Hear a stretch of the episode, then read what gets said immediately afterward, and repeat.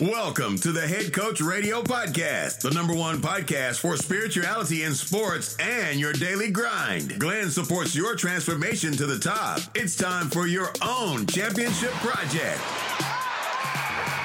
Listen to it, think about it, write it down, and win like a champion. Are you ready? Here we go.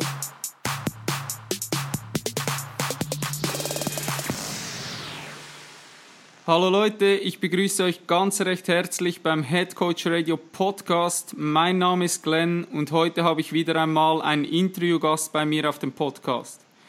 Doch es ist nicht irgendeine Person. Mein Gast heute ist kein geringerer als der Spitzenathlet Marcel Hug. Marcel wurde mit einem offenen Rücken geboren. Diese Behinderung konnte den 34-Jährigen jedoch nicht davon abhalten, die Sportwelt zu erobern. Nachdem er die nationale Elite-Sportschule im Thurgau abgeschlossen hatte, traf ich Marcel ab und zu auf dem Flur der Freishandelsschule, wo wir beide das Sportler-KV absolvieren durften. Doch das war wohl auch unsere einzige Gemeinsamkeit zu dieser Zeit. Denn als ich noch keinen Plan vom Leben hatte, wurde Marcel 2010 Profisportler. Jedoch holte er bereits 2004 an den Paralympics in Athen Bronze über 800 Meter und 1500 Meter und wurde an der Gala Schweizer Sportler des Jahres zum Newcomer des Jahres ausgezeichnet. 2006 wurde er Weltmeister über 10.000 Meter. Seit Marcel den Profivertrag 2010 unterschrieben hat, gibt es kein Halten mehr. 2012 an den Paralympics in London holte er Silber über 800 Meter und im Marathon. Erneut vier Jahre später an den Paralympics in Rio ließ er sich Gold über 800 Meter und Gold im Marathon um seinen Hals hängen. Über 1500 Meter und 5000 Meter war es Silber. Anschließend stand er zu oberst auf dem Podest bei den Stadtmarathons in Boston, London, Berlin, Chicago und New York und entschied damit die Marathon Major Series für sich. 2017 wurde er als Weltbehindertensportler des Jahres in Monte Carlo ausgezeichnet und erhielt den Laureus Sport Award, was einem Oscar bei Schauspielern gleichkommt. Sechsmal wurde er als Behindertensportler des Jahres in der Schweiz ausgezeichnet. Ich hoffe, Marcel verzeiht mir, wenn ich an dieser Stelle nicht alle seine Titel aufzählen kann. Ansonsten würde diese Podcast-Folge vermutlich eine Woche dauern. Ganz kurz und knapp zusammengefasst. Marcel ist mehrfacher Schweizer Meister, mehrfacher Welt- und Europameister, mehrfacher Olympiasieger und ihm wurde vermutlich mehr als 100 Mal Gold um den Hals gehängt. Das letzte Mal stand er am 24. Januar dieses Jahres zu oberst auf dem Podest, als er den Marathon in Dubai gewann. Wären die anderen Events nicht aufgrund der aktuellen Situation verschoben oder abgesagt worden, wären es vermutlich bereits einige mehr. Der Typ, der sagt, ich will nicht besser werden als meine Gegner, sondern besser als ich selber, ist ein Vorbild für alle Menschen auf diesem Planeten. Ich verneige mich und es ist mir eine riesengroße Ehre, dich heute hier im Podcast dabei zu haben. Herzlich willkommen, Marcel Hug. Ja, hallo Glenn, vielen Dank für die Einladung. Ich freue mich sehr, hier dabei sein zu dürfen. Und äh, danke für deine sehr nette äh, Begrüßung. Ähm, also du hast da tatsächlich praktisch nichts ausgelassen. Von, äh, es war echt schwierig, da die Highlights zusammenzusuchen, weil am Ende des Tages ist einfach, also ich kann den Leuten mal sagen, geht auf die Homepage von Marcel ähm, und versucht da mal so ein bisschen den Überblick über alle seine Titel zu bekommen. Das ist noch echt anspruchsvoll. Habe ich irgendwas vergessen, wo du sagst, hey, das hätte jetzt noch rein, reingehört?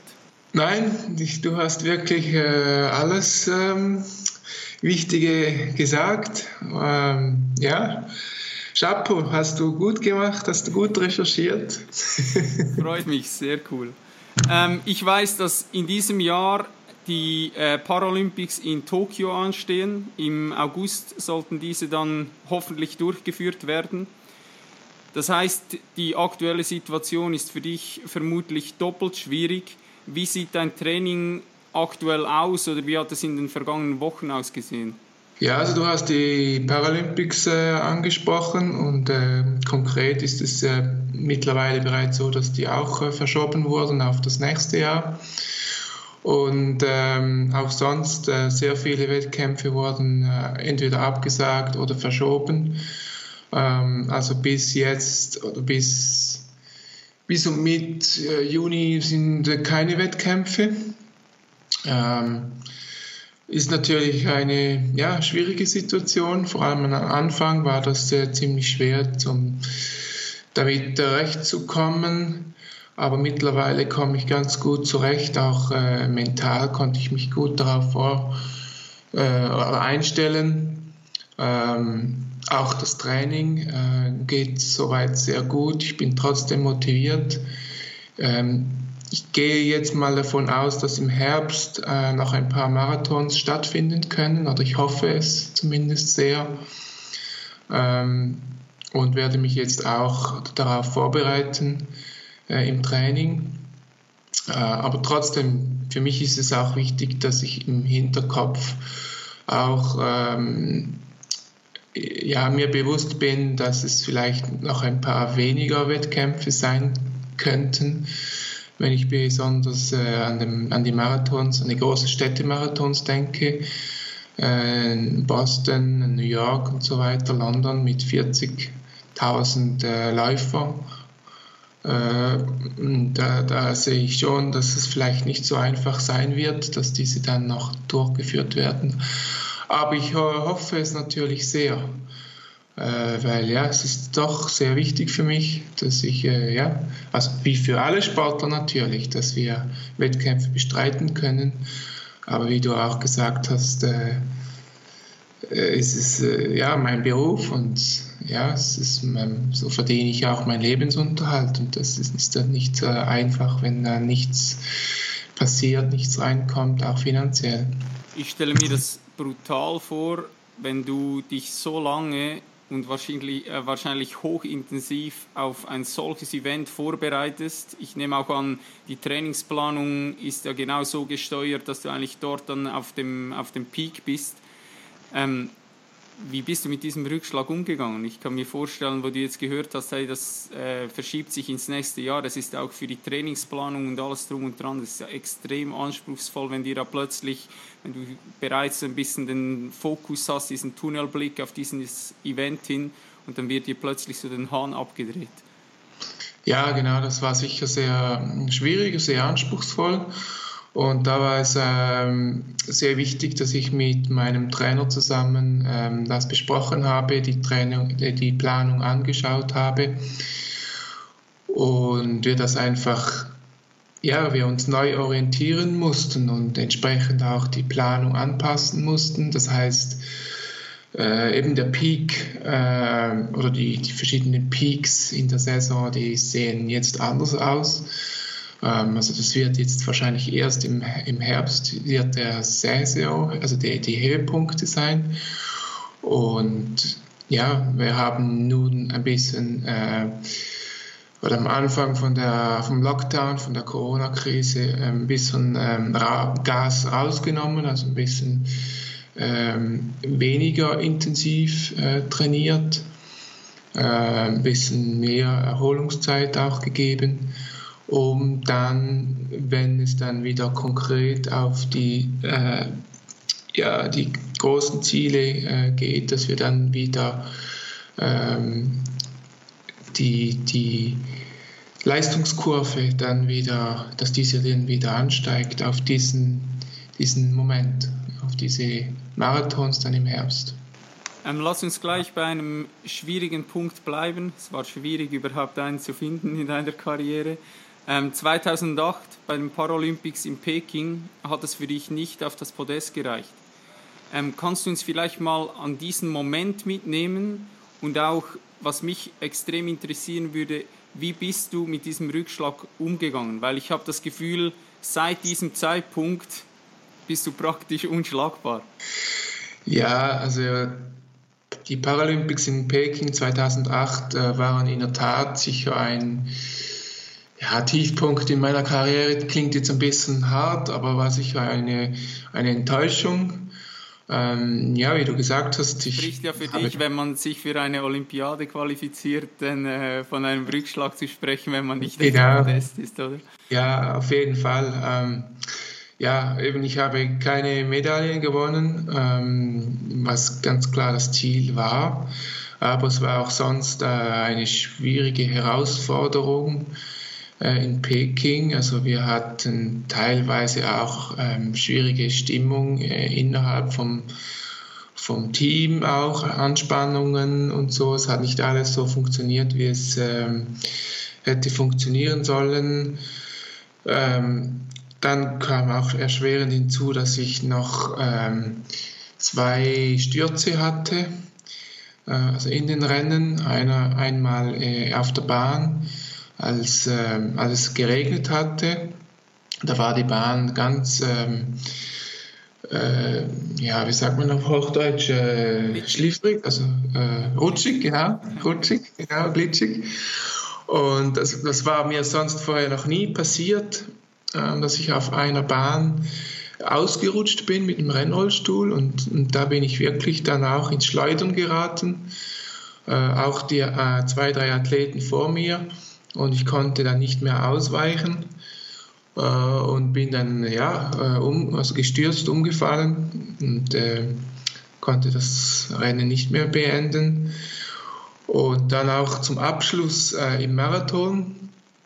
Ähm, das war der letzte Wettkampf und somit auch die letzte Möglichkeit für mich, noch eine Medaille zu gewinnen. Und ich war vorne in der Spitzengruppe auch mit dabei, ähm, habe mich gut gefühlt, und es war, ja, ich schätze mal, vielleicht noch etwa einen Kilometer bis ins Ziel. Und ja, am Schluss, da, da wollen alle natürlich noch eine gute Position äh, sich ergattern für einen Schlusssprint am Schluss. Und ich wollte auch noch von, von, von einer hinteren Position nach, nach vorne äh, gehen und wollte überholen äh, meine Konkurrenten, aber hatte zu wenig Platz. Also es waren da Abschrankungen auf der Seite und hatte dann keinen Platz mehr zum Überholen und äh, bin dann mit einem anderen Athleten touchiert und äh, bin dann auch äh, gestürzt und konnte dann äh, auch den Marathon nicht mehr beenden. Und das war dann äh, schon äh, ziemlich hart, natürlich so noch so ein Abschluss dann zu allem ja, was schon passiert war. Und es hatte sicher einen Moment gedauert, äh, um das zu verarbeiten. Ähm, war sicher sehr enttäuscht, war eine große Lehre da am Anfang. Ähm, aber dann mit der Zeit ähm, aus einer gewissen Distanz dann heraus konnte ich dann trotzdem auch positive Aspekte daraus ziehen ähm, ich habe mir dann auch gesagt, hey, das, was in, äh, in äh, Peking passiert ist, das passiert dir nicht noch einmal. Und somit hat das auch mich wieder motiviert, dann später für das Training, für eben die, die weiteren Ziele oder für die Paralympics dann, die nachher kamen in, äh, in London. Ähm, ja, das einfach aus diesem Tiefpunkt ähm, zu lernen und gesagt habe, hey, das, ja, das passierte nicht mehr. Ähm, und so bin ich dann, denke ich mal, gestärkt aus dieser Situation gekommen. Extrem interessant. Ähm, ich habe das Gefühl, das widerspiegelt auch so ein bisschen wahrscheinlich die, die Einstellung von Spitzensportlern im Leben, wo einfach gewisse Leute aufgeben, macht man halt einfach weiter. Es gibt wie die Option vom Aufgeben existiert nicht und deshalb ist genau das für mich der Unterschied, wenn die meisten aufhören oder irgendwie den Kopf in den Sand stecken, sagt man, hey, jetzt erst recht, ich analysiere das und ich finde extrem spannend, was du gesagt hast mit, ich kann mittlerweile positive Dinge daraus nehmen, auch dass man im Nachhinein vielleicht zurückschaut und sagt, hey, vielleicht musste das genau so sein. So dieses Vertrauen zu haben, hey, es ist genau richtig, so wie es passiert und es hat mich zu diesem Menschen geformt, den ich heute bin. Das finde ich unglaublich spannend. Ähm, lass uns zu den positiven Dingen wechseln. Wie gesagt, du hast praktisch alles gewonnen, was es zu gewinnen gibt. und trotzdem quälst du dich täglich. Was ist nach wie vor so dein Drive, der dich am Morgen ähm, aus dem Bett holt, so dein, dein Warum, das dich einfach jeden Tag wieder ins Training äh, zwingt? Ja, das sind sicher verschiedene Dinge, die mich äh, motivieren, äh, jeden Tag äh, das Ganze auf mich zu nehmen. Also zum einen ist es sicher so, dass ich mein Training oder mein, mein Leben als Sportler nicht als oder sehr selten als Qual empfinde, sondern ich mache es gerne, ich trainiere gerne, ich sehe es als Privileg auch, ähm, trainieren zu dürfen und diesen Sport auch als Beruf auszuüben. Also ich finde, es ist äh, ein, ein toller Beruf. Ähm, ich kann draußen sein, ich kann mich bewegen, ich kann gut für meinen Körper tun, es ist gut für meine Seele.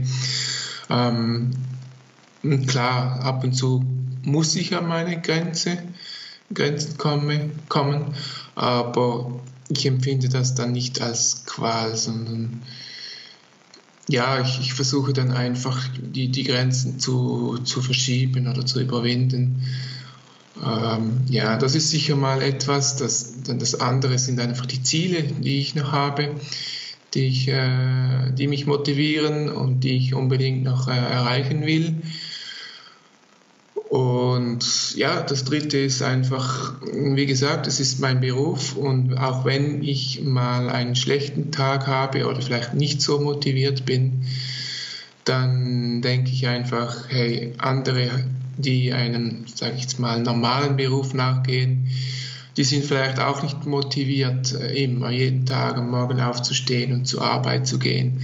Und so ist es bei mir genau gleich. Also wenn, wenn es mal regnet äh, oder sonst irgendwie ich nicht so motiviert bin zum Training, ähm, ja, dann sage ich mir, hey, das ist mein Beruf, ich lebe davon, äh, es ist für mich ein Privileg und dann gehe ich einfach ins Training und dann ist es auch irgendwann wieder vorbei.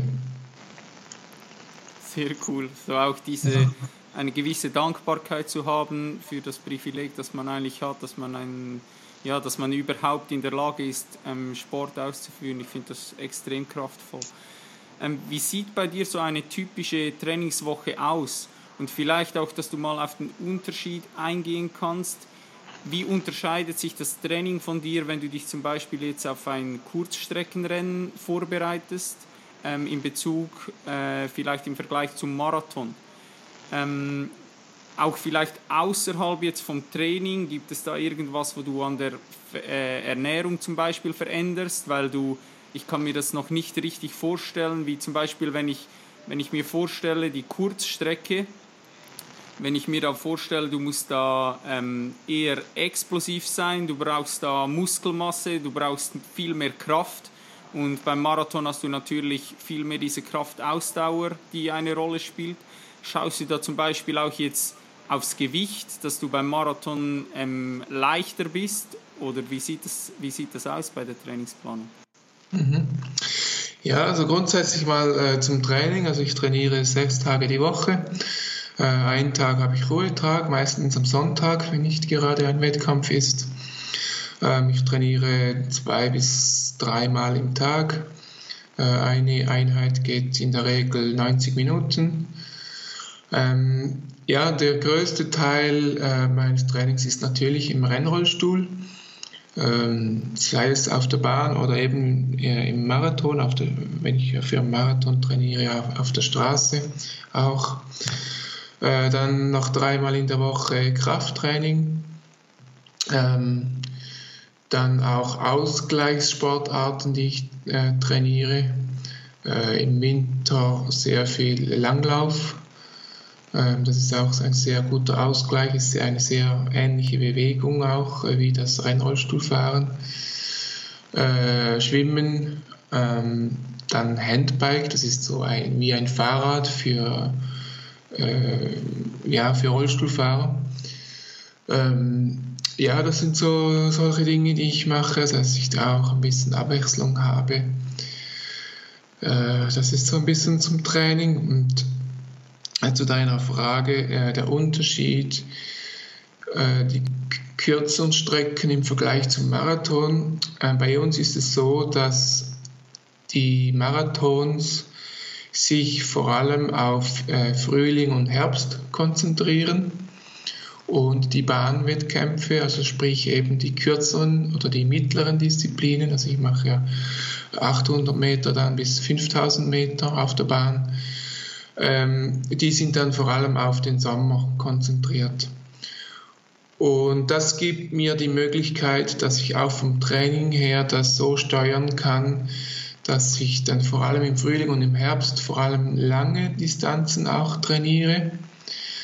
Ähm, das kann ich auch sehr gut dann auf der Bahn, also auf der Leichtathletikanlage äh, trainieren, einfach dann auch mehr für Langdistanzen, also für, für die Marathondistanz und aber auch ab und zu dann auf die Straße gehe zum Training. Äh, zum Training. Ähm, und was dann noch speziell ist bei mir, wenn ich ähm, auf die Marathons trainiere, ist, dass ich dann eine, eine Marathon-Trainingswoche äh, absolviere, eine, eine wirklich äh, spezielle, intensive Woche oder vielleicht auch mal zehn Tage, wo ich dann wirklich äh, fünf, sechs Marathons in dieser Zeit, in dieser wirklich sehr kurzen Zeit ähm, absolviere. Das ist da etwa zwei, drei oder ja, zwei Wochen vor dem äh, Marathon. Und dann die letzte Woche vor dem Marathon, also vor dem wettkampfmäßigen Marathon, muss ich sagen, ähm, fahre ich dann das ganze Training zurück für die Erholung. Und das hat sich äh, bei mir sehr gut bewährt, dass ich dann wirklich auf den Wettkampf, auf den Marathon bereit bin, ähm, äh, ja, die Leistung dann auch abzurufen. Und ähm, ja, klar, wenn ich äh, im Sommer, wenn die Bahnwettkämpfe sind, dann äh, konzentriert sich das Training auch äh, absolut auf der Bahn. Äh, wo dann nach mehr ähm, Spritzigkeit ge gefragt ist, mehr Explosivität, wie du gesagt hast, äh, auch der Start ein bisschen äh, wichtiger wird und all diese Elemente oder auch der, die ganze Taktik ähm, auch vermehrt dann zum Tragen kommt im Sommer.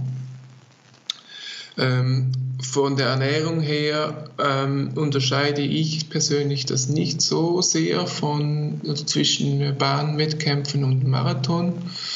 Ähm, auch vom Gewicht her ist das, äh, mache ich da keine großen Unterschiede. Also das äh, ist nicht so, ja, eigentlich nicht so ein Unterschied. Klar, wenn es um die Marathons geht, dann brauche ich einfach mehr äh, Kohlenhydrate ähm, ja, die ganzen Speicher, die dann äh, gefüllt werden.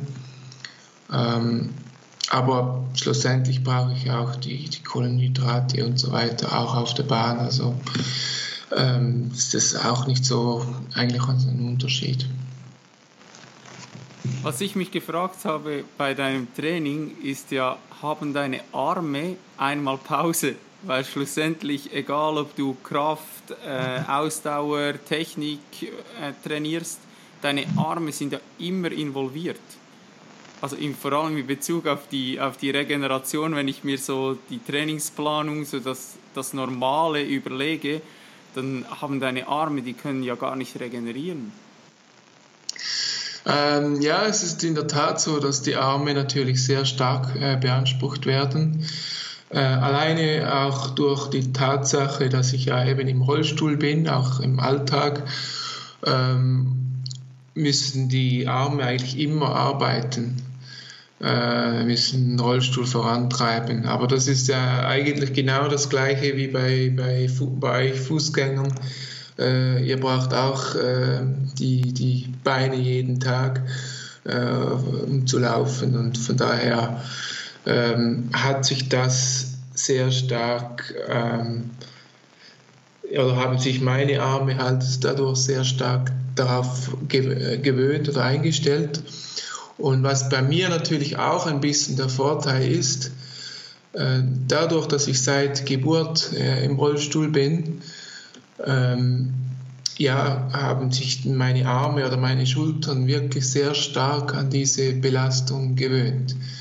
Und das ist dann sehr oft auch äh, ein Problem oder eine Herausforderung für Menschen, die durch einen Unfall erst später in den Rollstuhl kommen und die Arme dann nicht so äh, ausgebildet sind von, von Kind auf äh, und dann vielleicht irgendwann dann auch Probleme bekommen mit der Schulter, mit den Gelenken und da muss man dann schon sehr äh, aufpassen. Aber sonst ist es wirklich so, also die, die Arme, die kommen wirklich äh, praktisch in jedem Training äh, zum Zug. Ja, die müssen immer daran glauben, das ist so. Äh, es gibt ja in, im Training oder im Wettkampf gibt es äh, ein paar kurze Momente, wo, bei, äh, wo die Arme vielleicht mal kurz Pause machen können ich denke da vielleicht an eine Abfahrt oder so, wo ich dann auch mal Pause mache und die Arme ausschütteln kann. Aber sonst müssen die wirklich jeden Tag arbeiten. Also Marcel Hug hat keine Laktatbildung in den Armen, so ist es. Die hat sich eingestellt, das funktioniert nicht mehr. Ja, schön wäre es, wenn ich äh, da keine Laktatbildung mehr hätte. Ja. so ist es nicht ganz. Also auch ich bekomme ähm, sehr schwer, also kann schwere Arme bekommen oder eben die äh, Laktat oder dass es brennt und so, das äh, gibt es sicher auch aber sicher ein bisschen später, wie wenn jemand, der jetzt gar nicht die Arme trainiert, äh, der würde wahrscheinlich äh, am nächsten Tag äh, Muskelkater bekommen, äh, von, nur schon vom äh, Antreiben des, des Alltagsrollstuhles. Ähm, aber da sind meine Arme wirklich schon ein bisschen mehr daran gewöhnt. Und natürlich ist es schon wichtig, dass ich äh, die Arme auch, genauso wie die, die gesamten Oberkörper, der ja auch äh, sehr, sehr stark beansprucht wird, dass ich hier ähm, starke Aufmerksamkeit schenke für die Regeneration. Also sei es äh, durch Massage oder ähm, Kompressionen ähm, oder Kältekammer oder ja, verschiedene Dinge, die, die man machen kann. Jetzt hast du praktisch gleich eine Frage vorweggegriffen, weil ich, genau da wollte ich auch noch hinspringen in die Regeneration. Ähm, was sind die besten Tipps deiner Meinung nach, um zu regenerieren? Du hast jetzt Kälte angesprochen, du hast Massage angesprochen. Ähm, hast du das täglich also ich kann mir vorstellen, wenn du dreimal trainierst pro Tag, das ist ja praktisch ein, ein Element wahrscheinlich vom Training, das einfach fixer Bestandteil ist davon. Ähm, ja, also ich, ich mache ganz viel verschiedene ähm, äh, Dinge in der Regeneration.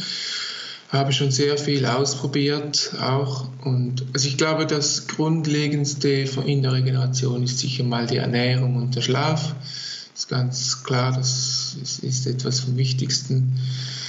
Äh, und dann eben gibt es verschiedene Dinge. Also ich mache äh, Massagen. Ich gehe jetzt nicht irgendwie täglich oder so, aber vielleicht einmal in der Woche, vielleicht mal alle zwei Wochen äh, in die Massage. Dann eben Kompression, also da habe ich so Armlinge an dann für die, Kompress ja, für die Kompression. Ähm, die Kältekammer gehe ich auch nicht so oft. Das ist dann mehr dann, wenn ich innerhalb von kurzer Zeit ähm, verschiedene Wettkämpfe habe. Also eben im Frühling und im Herbst, äh, wenn die Marathons sind, da kann es sein, dass ich innerhalb von einer Woche zwei Marathons habe, also wettkampfmäßig. Also beispielsweise ähm, der Boston-Marathon und eine Woche später ist dann bereits der London-Marathon.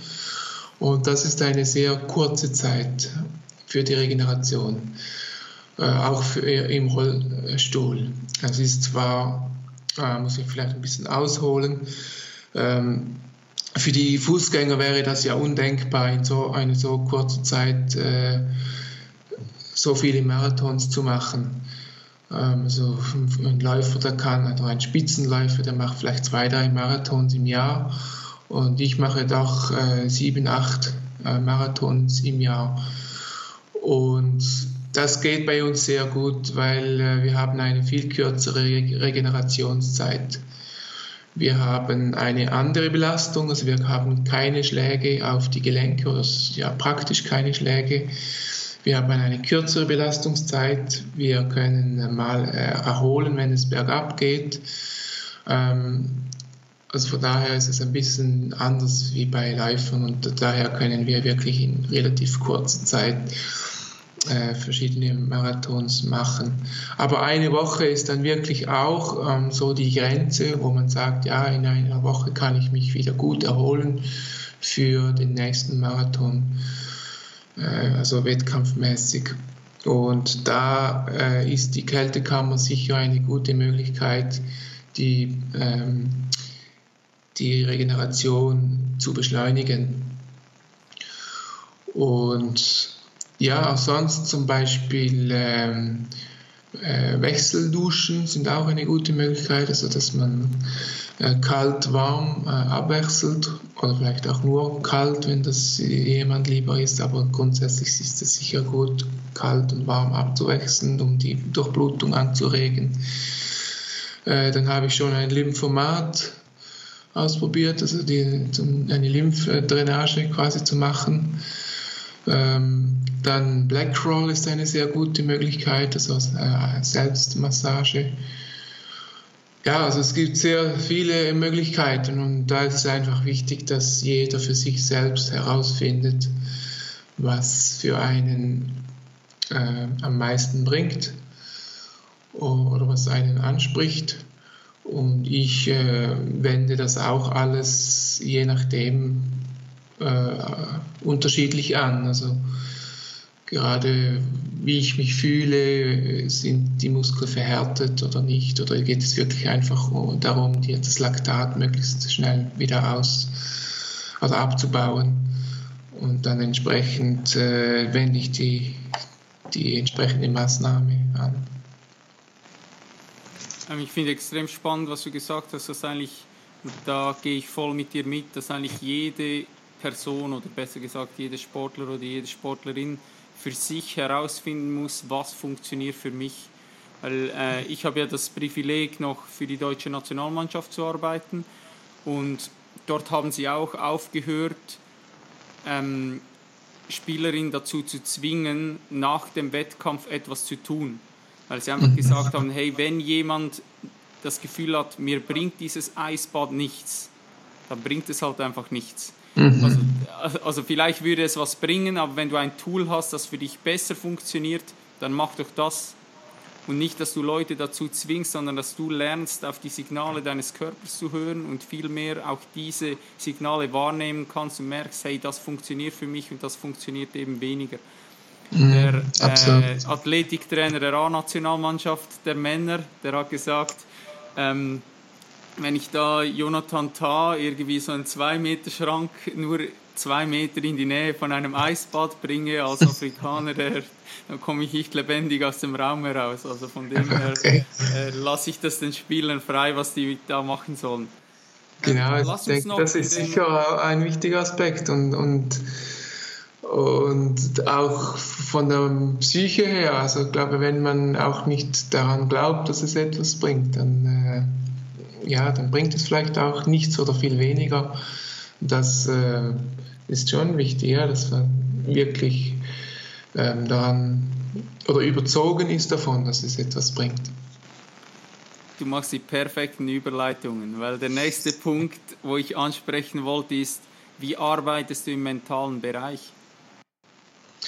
Ähm, genau da arbeite ich auch äh, mit einer Sportpsychologin zusammen, wo ich äh, regelmäßig Kontakt habe, wo wir auch einfach verschiedene Dinge ähm, besprechen, ähm, verschiedene Herausforderungen, die anstehen oder Schwierigkeiten, die ich habe.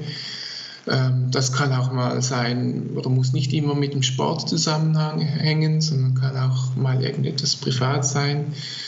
Das, äh, sind, ja, das ist etwas, das mir sicher sehr stark hilft.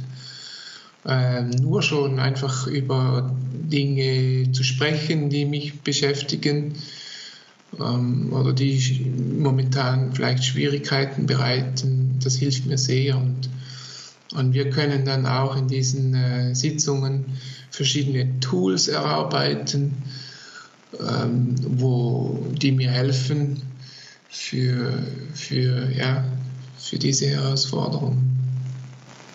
Arbeitest du da viel auch im, im Achtsamkeitsbereich oder meditierst du auch ähm, für dich? Ähm, ja, ich arbeite im Achtsamkeitsbereich. Etwas, was ich äh, gerade in den letzten ein, zwei Jahren sehr stark gelernt habe, ist, oder ja, was mir auch sehr viel bringt, ist die Atmung. Ähm, also ich äh, trainiere einerseits die Atmung auch im Training, das habe ich vorhin noch vergessen zu sagen, im ganzen Training, das ist auch ein wichtiger Bestandteil, äh, Atmungstraining, also die, die Lungenkapazität zu trainieren. Und in diesem Zusammenhang habe ich dann auch gelernt, äh, die Atmung wirklich auch für die Achtsamkeit oder auch für die Regeneration ähm, zu, zu steuern oder zu ja, bewusst, ähm, ja, bewusst zu atmen, sage ich mal. Ja. Das äh, hat mir auch sehr viel gebracht. Oder vor, vor allem auch vor dem Einschlafen vielleicht, wenn ich ähm, ja, nicht, nicht einschlafen kann, dass ich dann auch auf mich auf die Atmung konzentrieren kann, dass ich die Atmung beruhigen kann. Das hilft dann schon sehr zum, zum Runterkommen. Genau, und bringt auch den Vorteil, dass sich durch die Atmung, wenn man sich auf die Atmung konzentriert, dass man einfach wieder zurückfindet zu sich selbst und auf den jetzigen Moment. Also wenn man äh, irgendwie in der Vergangenheit äh, ja, hängt oder, oder immer in der Zukunft äh, irgendwie etwas nachgrübelt, dann äh, hilft es schon, wenn ich, wenn ich äh, mich auf die Atmung konzentriere, dann bin ich wieder im Hier und Jetzt. Sehr cool gesagt, weil das ist genauso mein Thema, wo ich der Überzeugung bin, dass vor allem im Fußball da unfassbar viel Potenzial ist. Was aktuell vielleicht sogar noch belächelt wird, bin ich der Meinung, das wird spätestens in fünf Jahren von jedem Top-Sportler ein fixes Tool sein, das er für sich äh, nutzen wird, weil es einfach so unglaublich kraftvoll ist, diesen Anker zu haben, dich immer wieder in diesen jetzigen Moment zurückzuholen. Und ich denke vor allem bei Wettkampfsportlern, die so unter einem Druck stehen, wo deine Gedanken dich automatisch immer aus diesem jetzigen Moment herausholen, diese, diesen Anker zu haben, dich immer wieder zu erden und in diesen Moment zurückzuholen, im Wissen, hey, das Einzige, was ich beeinflussen kann, ist der aktuelle Moment, weil die Vergangenheit ist vorbei, dort existieren vielleicht meine Ängste, meine Zweifel, dasselbe in der Zukunft. Aber wenn ich immer alles gebe im aktuellen Moment, dann habe ich eigentlich, ja, mehr kann ich nicht tun. Und wenn es dann schlussendlich nicht funktioniert, ja, aber ich habe alles gegeben, ich kann in den Spiegel schauen und sagen, hey, ähm, ja, ich, ich war total im Moment. Und ich denke, als Sportler sollte es auch das Ziel sein, diesen Flow-Zustand zu erreichen und das kannst du halt nur, wenn du eigentlich die, deine Stimme im Kopf sozusagen ein wenig zur Ruhe kommen lassen kannst mhm. und einfach dich voll in, in diesem Moment befindest, wo du eigentlich ja, die, die, das Befinden für, für Raum und Zeit eigentlich verlierst und einfach voll aufgehst in, in, der, ja, in deiner Sportart drin. Und ich finde das so extrem kraftvoll und ich merke einfach, dass vor allem Leute, die so erfolgreich sind wie du, für die ist das wie normal geworden. Also die, die haben das relativ früh erkannt, die haben sich dem geöffnet und die wissen einfach, eben es ist, man sagt, achte einfach auf deine Atmung. Oder äh, ich, ich, ich habe gemerkt, wie ich auf die Atmung hören muss. Und dann, wenn du das noch nie gemacht hast, denkst du, ja, was soll mir das bringen? Oder, mhm. aber am Ende des Tages ist es für mich einfach auch in Bezug auf, auf Regeneration, einfach um, um klar zu sein, ist es für mich eines der, der kraftvollsten Tools, die es überhaupt gibt für, ein, für einen Sportler oder allgemein für, für jeden Menschen eigentlich da draußen. Sehr, sehr cool. Absolut. Mhm. Du hast zu Beginn noch die, die Taktik angesprochen. Das würde mich auch noch extrem interessieren und ich würde gerne da noch ein bisschen mehr reinspringen. Was gibt es da in Bezug auf die Taktik für Überlegungen? Also vielleicht auch wieder so ein bisschen von der Mittelstrecke zum Marathon. Was gibt es da für Unterschiede? Also auch wie beziehst du da deinen Staff ähm, in, diese, in diesen Prozess hinein? Wie diskutiert ihr das und was gibt es da für Überlegungen? Mhm. Genau, also die Taktik ist wirklich sehr wichtig bei uns. Äh, natürlich der zentrale Punkt ist natürlich äh, das Windschattenfahren. Also das heißt, äh, hintereinander äh, fahren und so vom Windschatten profitieren können.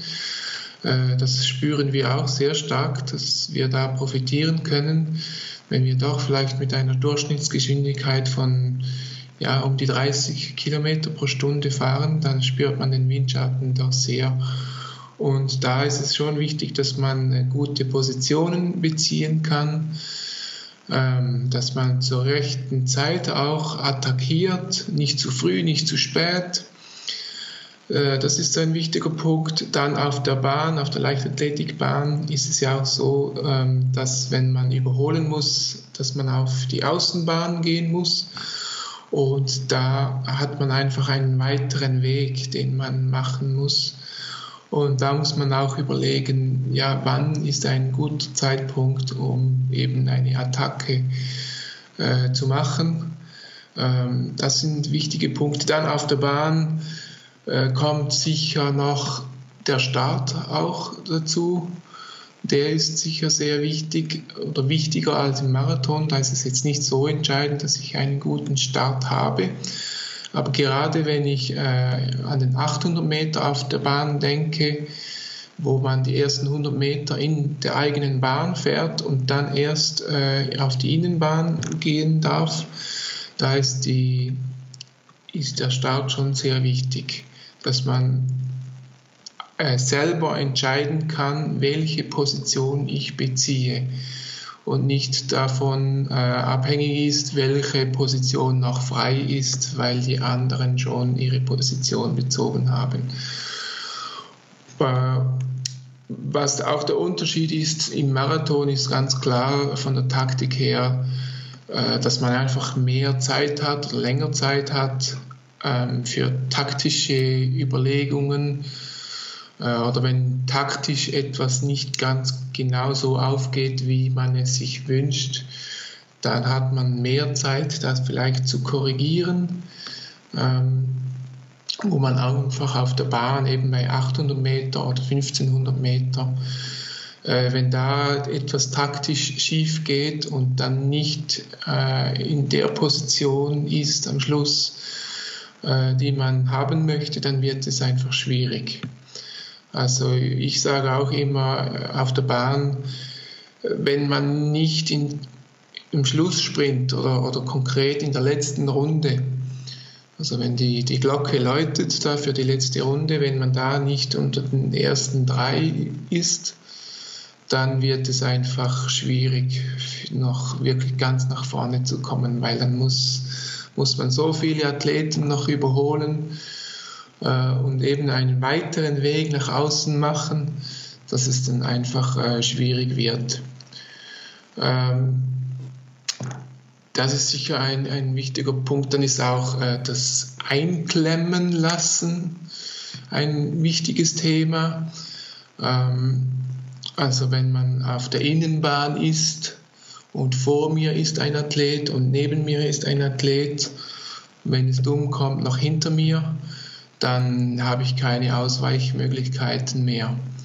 Ähm, und da ist es sehr wichtig, dass man aufmerksam bleibt und sich immer eine, ich sage dem, Hintertür offen lässt, also dass man immer jederzeit reagieren kann und ähm, die Bahn verlassen kann weil sonst eben kann man, ist man eingeklemmt und man kann nichts mehr, mehr tun.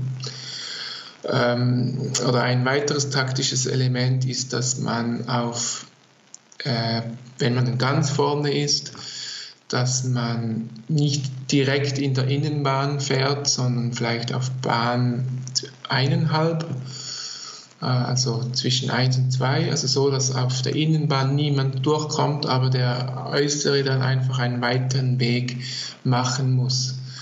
Ähm, ja, das, ist, das sind solche Dinge, die machen fast, ja, fast alle. Ähm, um, ja, das sind so ein paar taktische ähm, Spiele, ja. Hast du die Möglichkeit, ähm, während dem Rennen mit deinem Trainerteam zu kommunizieren? Oder können die dir irgendwelche Hilfestellung bieten, wenn du in einem Rennen drin bist? Ja, also was grundsätzlich sicher verboten ist, ist, dass wir ähm, über Funk oder so Kontakt haben. Also das haben wir nicht. Äh, was vielleicht ein Trainer machen kann, ist vielleicht äh, etwas reinzurufen oder ein Zeichen machen äh, irgendwie mit der Hand oder irgendwie eine Gestik. Ähm, oder es kann vorkommen, dass wir auch ein Zeichen absprechen vor dem Rennen.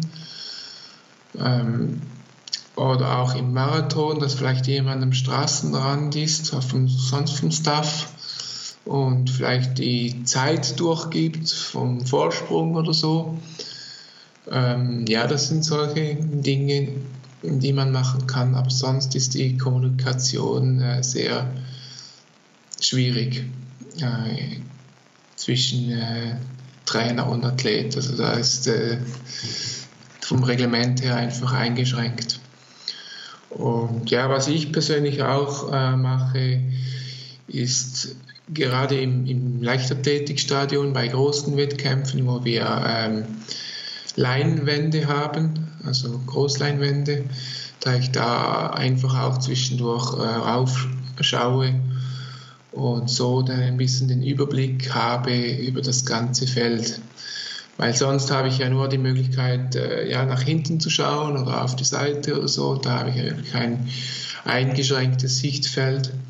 Und wenn ich dann auf den Bildschirm schaue, da habe ich wirklich äh, das ganze Feld im Überblick. Fernsehbild zugeliefert. Genau. Machst du auch eine Gegneranalyse? Also beschäftigst du dich mit deinen Gegnern, wie, wer, wer da mitfährt, was ihre Stärken sind, vielleicht auch, dass du dir überlegst, was könnte die Taktik sein von, von diesen Personen, weil ich sage mal, ähm, du bist wahrscheinlich aktuell nicht der Jäger, sondern vielmehr der Gejagte, wo die Leute überlegen, was, wie können wir diesen Marcel stoppen. Ja, genau, das ist auch äh, ein wichtiges Thema, ja, die, die Konkurrenten zu analysieren. Äh, das tun wir auch. Ähm, sobald wir eine Startliste haben, äh, werden wir schauen, wer ist dabei, also wer ist in diesem Rennen.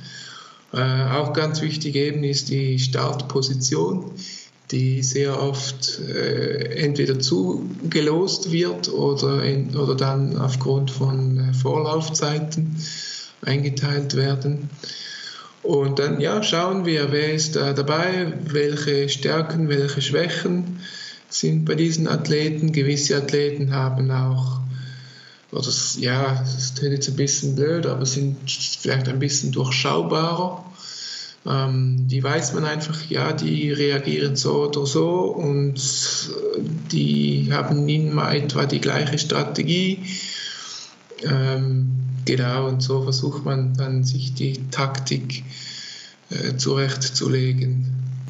Kann man das auch so ein bisschen ähm, nationenabhängig machen?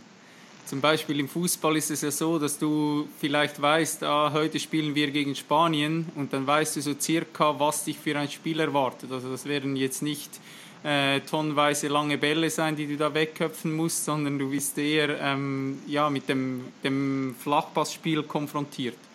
Ist das äh, bei euch auch so? Ähm, ja, das gibt es teilweise. Ja, also es sind nicht jetzt alle Nationen, wo man sagt, ja, die sind immer so und so. Aber es gibt schon Tendenzen. Ja, also da zum Beispiel die Japaner, die sind wirklich sehr äh, unberechenbar. Äh, die, ja, die weiß man nie. Sie können plötzlich attackieren, immer wieder, also vor allem im Marathon. Die halten sich äh, weniger zurück.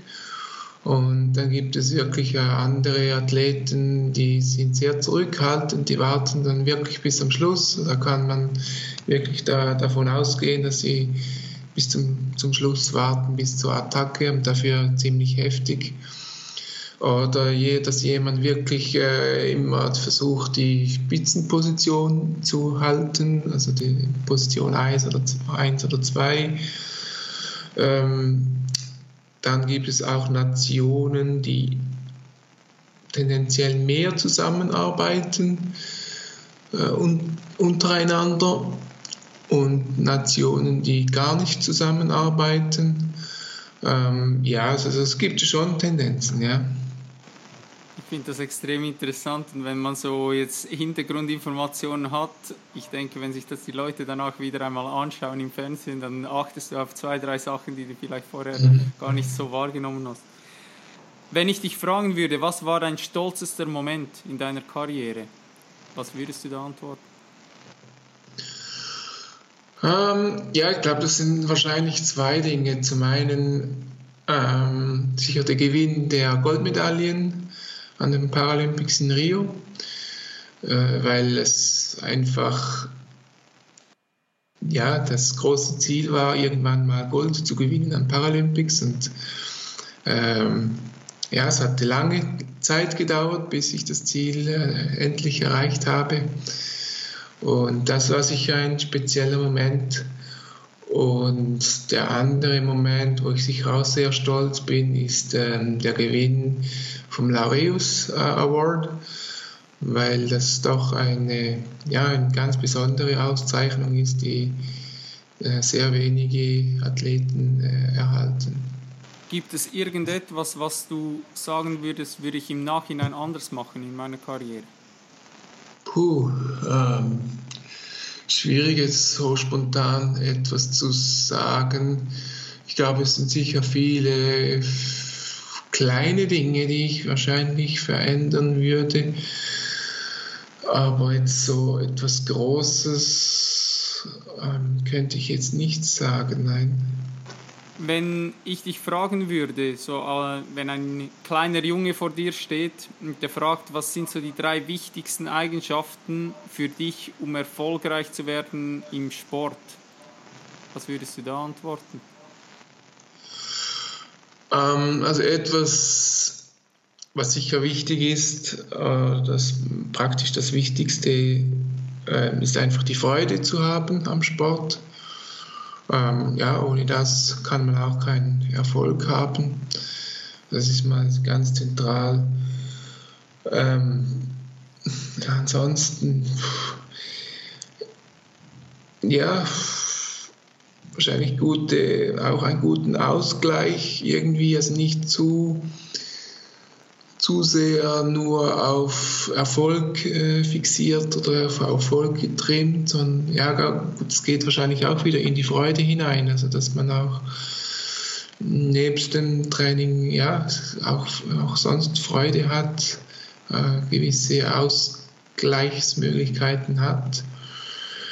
Ähm, Disziplin natürlich etwas Wichtiges ähm, im Sport. Ohne Disziplin wird es auch schwierig. Ähm, ja, schwierig, eine gesunde Einstellung, was auch immer das heißen mag. was, ähm, was sind äh, Dinge, die du dich damit beschäftigst, vielleicht außerhalb noch vom Sport? Außerhalb vom Sport. Ähm, ja, das sind zwei Minuten, die du noch am, am Tag hast, außerhalb des Trainings. Ja, genau. Ähm, ja, also ich beschäftige mich sehr gerne ähm, mit, also ich lese äh, sehr gerne. Ähm, hau, mal, hau mal noch zwei Buchtipps raus.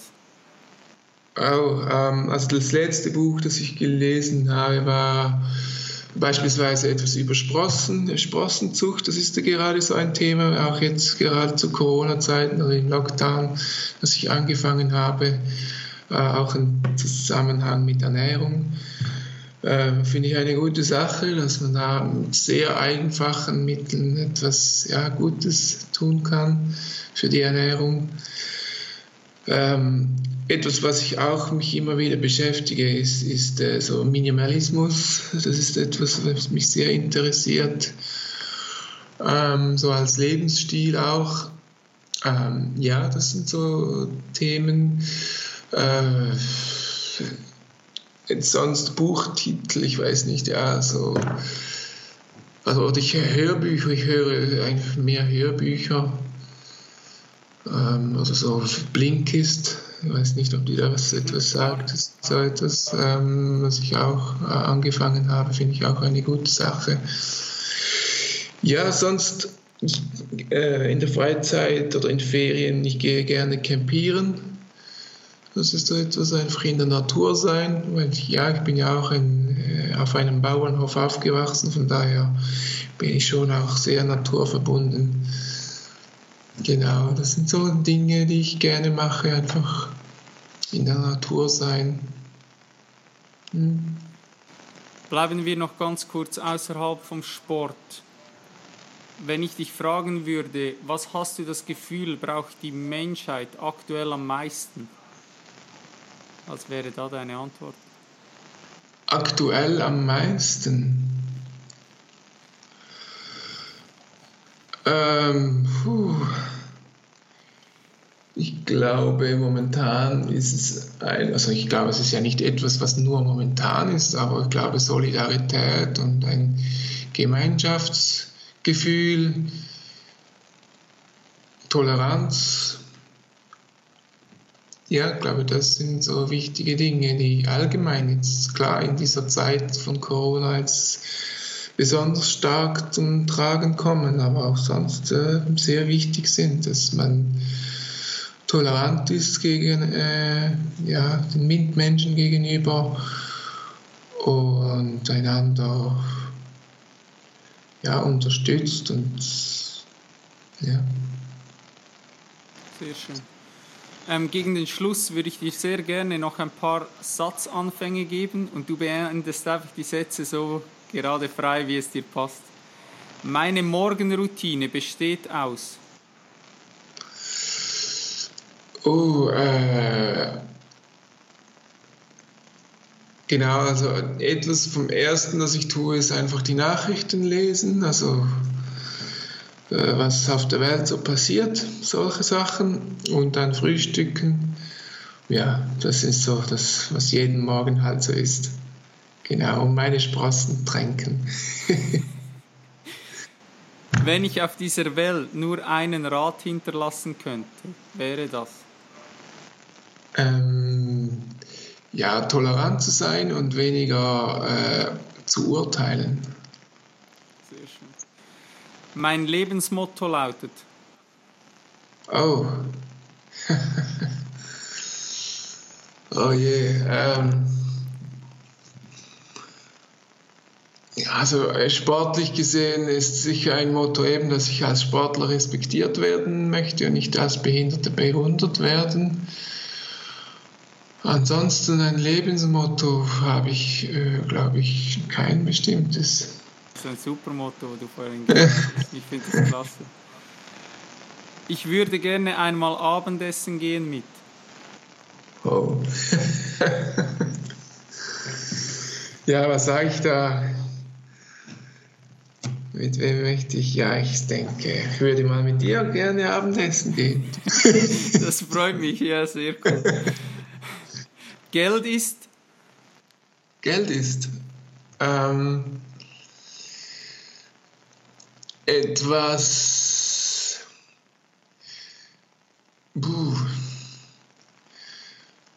das sicher nicht glücklich macht, aber sicher beruhigt, wenn man genügend hat, um zufrieden zu leben. Irgendwie so. Der schönste Ort, an dem ich jemals war.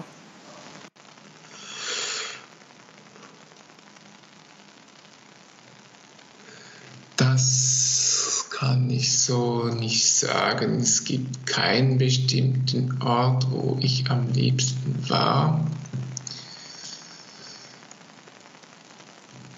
Ja, gut, wahrscheinlich, ja, ich würde sagen, bei meinen Eltern zu Hause auf dem Bauernhof, das ist schon ein schöner Ort, wo ich immer wieder zurückgehe, wenn ich sie besuche und natürlich sehr viele schöne Kindheitserinnerungen auch darin stecken. Sehr schön. Und der letzte, ich vermute, dass der Sinn des Lebens.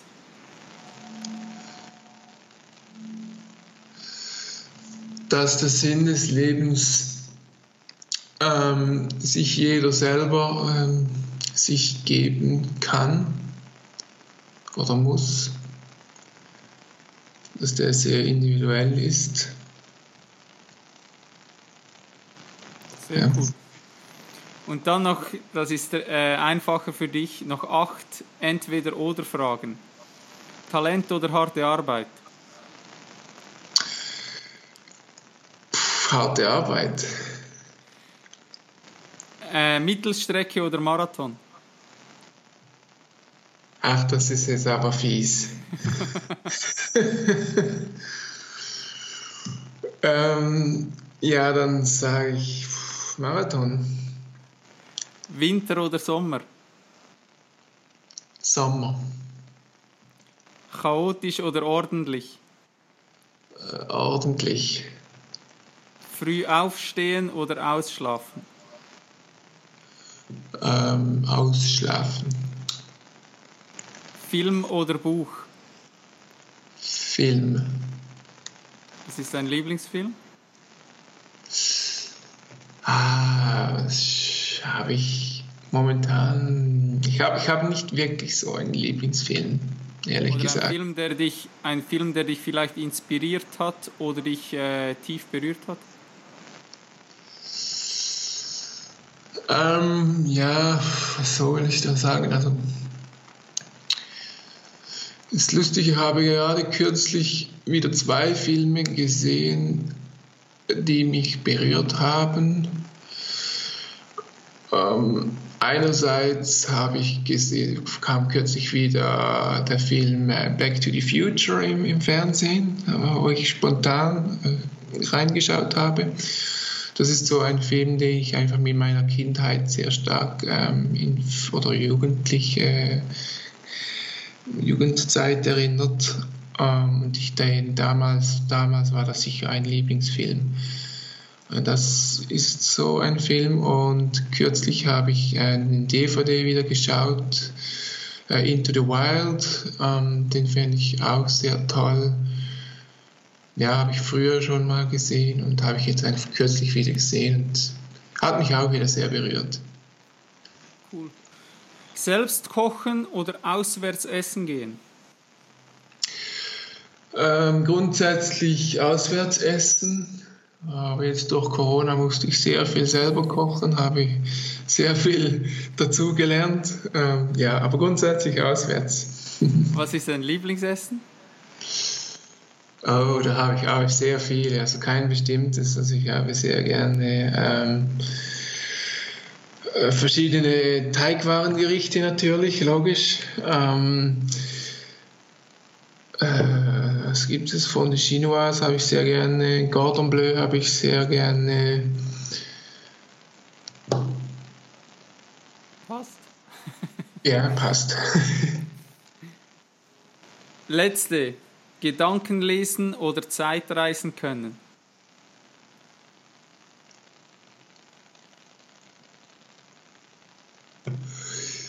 Äh, Zeitreisen. Okay. Abschlussfrage. Gibt es jemand, wo du das Gefühl hast, wäre cool, wenn diese Person einmal hier auf dem Podcast zu Gast wäre? Oh. Oh, da gibt es sicher viele. Ich weiß jetzt auch ehrlich gesagt nicht, wer schon alles bei dir zu Gast war. Ähm, aber, ah, das ist schwierig. Es gibt sehr viele Sportler, die, die sicher sehr interessant sind, aber es gäbe sicher auch, ich glaube, was vielleicht noch einmal spannend wäre, jetzt nicht einen konkreten Namen, aber vielleicht für dich auch spannend oder wenn ich jetzt mal hören würde, ist jemand zu hören, der eigentlich das Gegenteil ist von uns. Also wenn wir jetzt zusammen sprechen, dann sprechen wir ja wahrscheinlich die gleiche Sprache. Wir reden, wir sind beide, wir reden beide über Motivation und so. Und es wäre vielleicht mal spannend zu hören, jetzt gerade äh, aus deiner Sicht auch als, als, als Coach, jemand, der genau das Gegenteil ist oder denkt. Super, der nicht, ja, ich weiß nicht. Ja. Sich irgendwo einen Sportmuffel ausgraben, ja, der genau. unmotiviert genau. zu Hause sitzt. Ja, genau. genau. genau was, mal, mal schauen, was er dir entgegenzusetzen hat. Ja. ähm, Marcel, ich werde von dir sicher die Homepage für die Leute verlinken. Gibt es sonst noch irgendwas, wo du sagst, hey, das wäre cool, wenn du das mit den Leuten teilen kannst? Ähm, ich weiß nicht, also die Homepage ist ehrlich gesagt nicht immer so top aktuell. Was ich jetzt angefangen habe, seit Corona auch, äh, ist ein bisschen mehr Instagram. Äh, da habe ich mich sehr lange äh, mich schwer getan damit. Ähm, ja, vielleicht kann man da mal reinschauen, aber sonst, ja, oder Facebook. Dann werde ich sicher äh, Homepage verlinken, Facebook verlinken, Instagram verlinken und dann können die Leute dich mal stalken und alle deine Erfolge mal durchzählen, dann sind sie. Ja, würde mich freuen, ja. ähm, Marcel, wir sind am Ende. Ich möchte mich ganz, ganz, ganz herzlich bei dir bedanken für deine Zeit. Ähm, ich wünsche dir wirklich aus tiefstem Herzen nur das aller, aller, allerbeste für deine Zukunft bleib so ein toller Mensch, wie du bist. Ich habe das Gefühl, dass dir manchmal nicht bewusst ist, wie viele Menschen du da draußen mit deiner Art, wie du bist, inspirierst. Also für mich bist du ein Riesenvorbild und ich denke, dass sehr, sehr viele Menschen von dir extrem viel lernen können, dass sie sich eine Scheibe von dir abschneiden können und vor allem auch für die Werte, die du stehst. Ähm, du hast Minimalismus angesprochen, du hast Toleranz angesprochen, alles Dinge, wo für mich einfach so ein bisschen ja, zeigt auch, was für ein Mensch du bist, mal außerhalb von dieser Glamour-Welt mit Titeln, mit äh, ja, Welt-Europameister, Olympiasieger, das ist immer alles, äh, ja, so das, was im, im Mittelpunkt steht, aber der Mensch geht manchmal ein bisschen vergessen und ich finde einfach, dass du eine unglaublich starke Persönlichkeit bist und es bedeutet mir sehr, sehr viel, dass du dir die Zeit genommen hast, extra hier ähm, mit mir zu sprechen und zu Gast zu sein hier auf dem Podcast. Vielen, vielen, vielen herzlichen Dank. Ja, ich danke dir, Glenn. Es war wirklich auch für mich eine große Freude und es war sehr spannend, mit dir zu sprechen. Sehr cool. Ich wünsche dir einen ganz, ganz tollen Tag, Marcel. Wir hören uns. Mach's danke gleichfalls. Tschüss. Thank you for your precious time, champ. I hope you found this episode valuable and you'll come back for the next one. Don't forget, where your focus goes, your energy flows. Be thankful. Take responsibility for yourself. Breathe. Dream big. Save the planet. Greatness is upon you. I believe in you. Peace out.